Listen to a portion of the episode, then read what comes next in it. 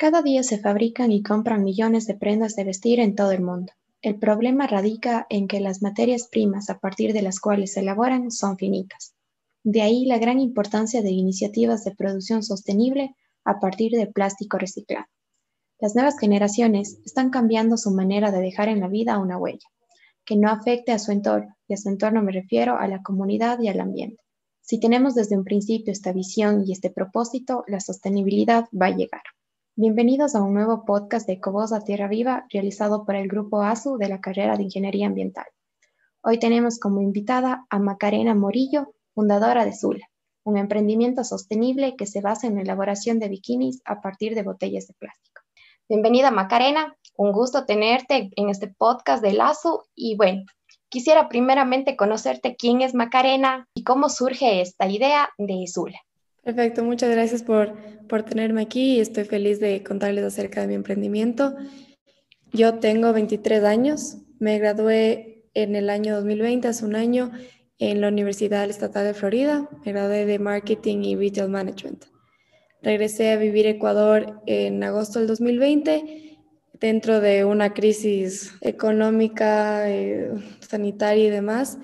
Y el momento de no, de no conseguir un trabajo porque el mercado estaba destruido, eh, con mi hermana decidimos que queríamos hacer un emprendimiento que ayude a Galápagos. Galápagos durante esas fechas estaba pasando por toda una fase de, las pesqueras chinas, de, de toda una comunicación que se veía desde, desde afuera de que Galápagos y sus especies podían estar en, en peligro. Y ahí nace Zula. Zula nació como un emprendimiento social ¿Por qué me, me refiero a como una empresa social? Es que no, no va a ser privada ni con fines de lucro. Vamos a donar el 20% a las especies de, de, Galápagos. Eso era algo que todavía no, no lo hemos puesto en las redes, pero te cuento aquí en este podcast.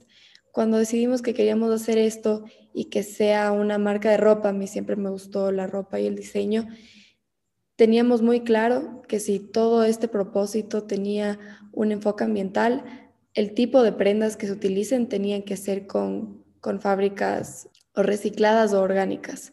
Y ahí empezamos esta, esta excursión sin saber nada ni de diseño ni, de cómo pasaba este proceso. Pasando por, por diferentes fábricas en Ecuador, nos dimos cuenta que había una que se llama Encador. Esa es la, la única empresa aquí en el país que ellos tienen esta maquinaria de la cual convierten la, botella de plástico a hacer un chip de poliéster.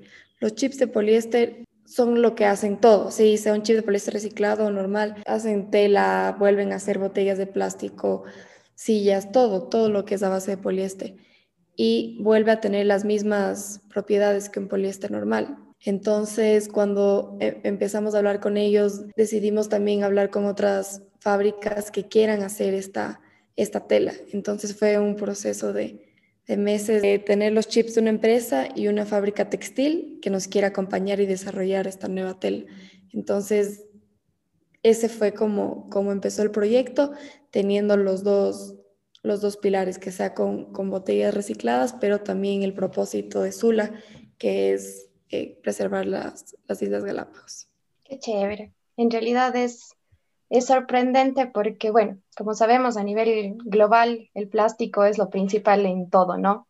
Las botellas y al final que va todo al océano. Entonces es muy, muy bonito y muy motivador saber que a esta generación o estamos con generaciones que piensan más en lo ecológico, en lo sostenible y para que tengamos un planeta más, más limpio. Eh, otra pregunta que te quiero hacer es, ¿cómo se transforma el plástico en ropa? Quiero saber el proceso, un poquito del proceso de, de Zula. Claro, bueno, entonces como te comentaba, eh, la, la, empresa Encador, ellos se encargan uno de la recolección de las botellas. Eh, estas botellas son recogidas tanto como en Quito como en la costa, tienen eh, diferentes centros de acopio. Entonces ellos tienen esta recolección de botellas, se desintegran, digamos, les cortan y se vuelven a hacer, se hacen como unas escamas. Y de esas escamas pasan por otro proceso químico donde se vuelven chips. El poliéster puede volver a tener sus mismas propiedades, pero tienen que pasar por este proceso de, desintegración y volverlos a hacer los chips, que es el mismo proceso de poliéster normal, sino que tiene una fase antes que es la desintegración del poliéster para volver a tener un segundo uso. Eh, bueno, eh, en el momento que se realiza todo este proceso, a más de, la parte ambiental, en la generación de empleo, ¿no? Porque los que recolectan el plástico, también tenemos a las personas que están encargadas de hacer este esta transformación que tú me indicas y las que van a diseñar. Entonces, eh, este emprendimiento también en la parte económica ayuda mucho al empleo. Sí, claro que sí. Eh, Zula, como, como dices, da eh, este tipo de, de, empleos indirectos donde muchas organizaciones, digamos, están involucradas, que es lo que hemos logrado orquestar en este emprendimiento, ya que nosotros no somos los de la maquinaria en sí. Entonces van desde las personas que hacen la recolección de plástico hasta la gente en la fábrica que convierte el plástico en estos chips, hacia la otra fábrica textil, que ahí es donde explicaba en el video que le añaden el elastano, la radiación UV, demás y, y tener la tela. Una vez que esa tela está lista, va donde unas costureras y esas son las costureras que fabrican los trajes de baño y todo con el destino Galápagos. Entonces, además de, de que sea algo con el propósito para nuestro país, también va impulsar un poco la industria textil y de moda, que es una industria que está bastante deteriorada, no, no, solo por el coronavirus, sino hace muchos años que ya Ecuador ya no fabrica tanto como antes, muchas fábricas han cerrado.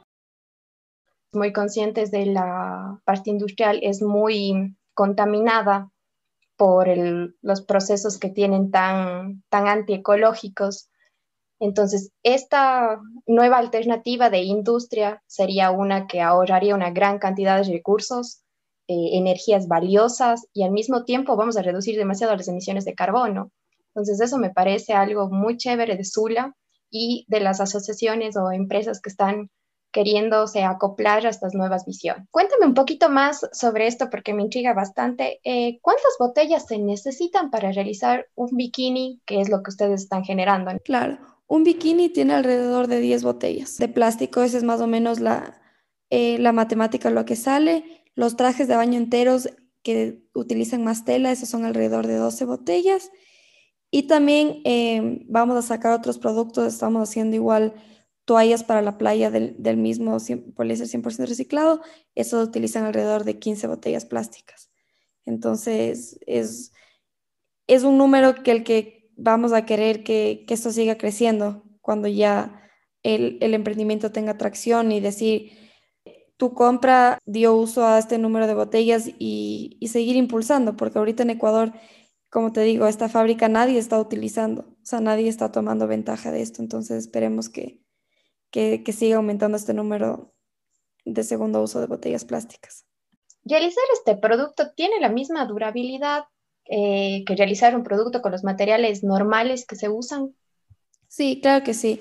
Em, bueno, esto también es algo que está pasando en, en todo el mundo. Antes de, de, responder tu pregunta, empresas como Nike, Adidas, hasta Gucci y Prada, todos ya están utilizando estas, estas telas. Es más, el otro día que fui a Marathon Villa, un, un terno de baño de Nike que ya es de poliéster reciclado. Hay dos, hay dos tipos de telas ecológicas. Hay el poliéster reciclado, que se lo conoce como Reprevé, y el econil. El, el econil es nylon reciclado, que son de, de, redes marinas que igual cogen, reciclan y vuelven a dar el segundo uso.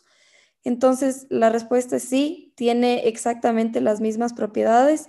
La única diferencia es que sí puede alterar un poco el costo de la prenda, ya que este proceso es más caro, pero los derivados, todo, todo es exactamente el mismo, no, no tiene ninguna diferencia en cuanto a durabilidad o gente me preguntaba si daba algún tipo de alergias o no.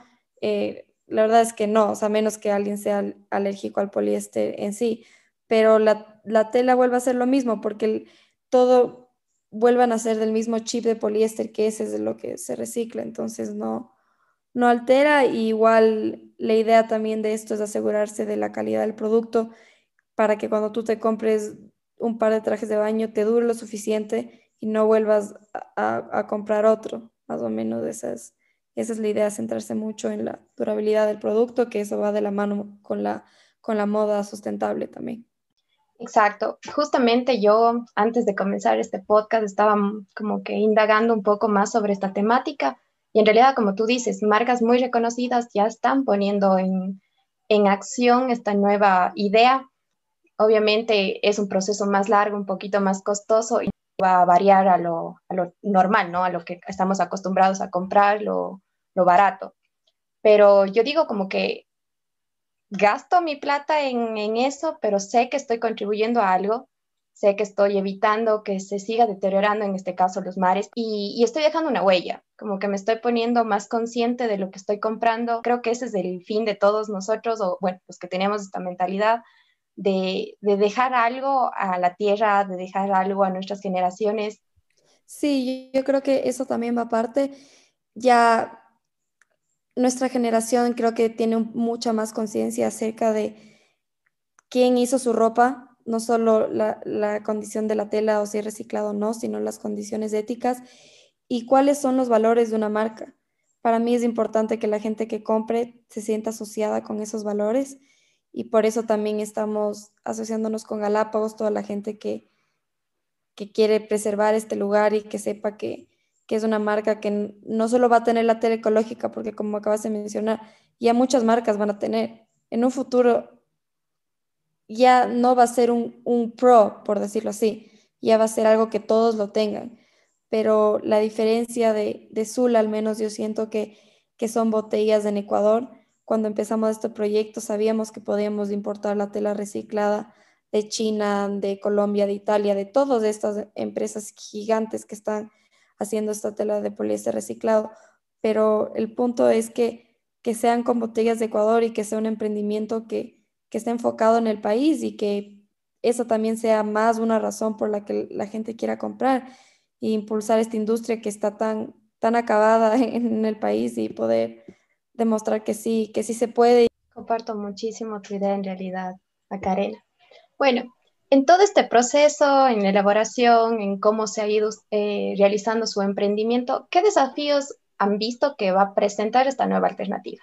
Eh, bueno, los desafíos que se tuvo es que cuando entramos en este campo no teníamos un contexto, eh, mi hermana ni yo, de, cómo se iba a realizar la tela, ni las propiedades que podría tener. Entonces, fue, fue un proceso largo de de saber si va a durar o no va a durar, de hacer pruebas, de, meterse a la piscina, de llevarse a la playa, eh, del diseño.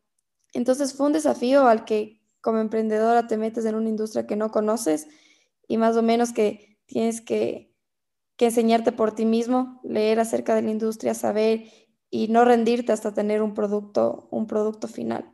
Esos como los desafíos que hemos tenido hasta ahorita que, que por suerte los hemos logrado combatir y los desafíos que podrían ser a futuro siempre, siempre dan de la mano de, de si se va a vender. Yo creo que, que sí va a tener eh, tracción, pero nunca se sabe el éxito que, que puede llegar a tener atrás de, de todo este esfuerzo. Entonces, va a ser un desafío y sobre todo, no tanto el desafío, yo creo yo, en mercado local, sino como en mercado internacional, que ese es a donde queremos llegar. Queremos que el Zulan, el piquero, sea una marca reconocida afuera y, y por más de que, que, es suficientemente especial y diferente Zula, pero meterse en un mercado internacional creo que siempre va a tener sus, sus barreras, sobre todo al, al no tener conocimiento previo. Y más que todo cuando es una marca que inicia recién y darse a conocer en la parte internacional sí es difícil, como tú dices. Para ir terminando, Macarena, ¿tú por qué nos recomiendas que deberíamos utilizar este tipo de ropa? Yo creo que ya sabiendo el impacto que tiene la industria de la moda y toda la contaminación que da al mundo, cuando tú compras un producto, sea de ropa o sea cualquier, sea comida, deberías preguntarte un poco más acerca de qué está detrás de ese producto y creo que debería haber un, un cambio de, de comportamiento, un cambio de comportamiento más asociado a sostenibilidad y saber que, que ese tipo de pequeñas compras sí pueden llegar a tener un impacto que si alguien llega a comprar Zula, sabe que detrás está la gente que recolecta las botellas, las costureras que, que confeccionan el traje de baño. Parte de las ganancias van a ser donadas a, a una especie que está en peligro de extinción. Entonces, yo, yo invito a que nuestra generación se empiece a cuestionar un poco más acerca de nuestros productos y, saber qué está detrás de, cada marca. Yo creo que cuando la gente empieza a cuestionarse más de eso, ahí es cuando las empresas van a también a, cambiar sus políticas y darse cuenta que, que ya el mundo no puede ser como, como era antes y que hay mucha más conciencia acerca de, los procedimientos que se dan hasta, hasta hacer un producto. Eh, la mentalidad que nosotros vayamos formando, como va pasando el tiempo, como vos nos dices, va a hacer que el mundo sea más sostenible y así va a hacer que nuestras futuras generaciones no sufran tanto. Un gusto, Macarena, en detenerte en este podcast. En realidad, este, este emprendimiento ha sido muy llamativo porque no se está dando en Ecuador. Es el primero que yo en realidad escucho. Eh, y bueno, agradecerte muchísimo por, por, aceptar esta invitación y espero ver el desarrollo de Zulia y que tenga muchísimos éxitos. Listo, muchísimas gracias y, y estoy pendiente para, para seguir apoyándolos y que estén al tanto de Zula que, que va a salir en unos próximos meses. Así que feliz de compartir todo este proceso.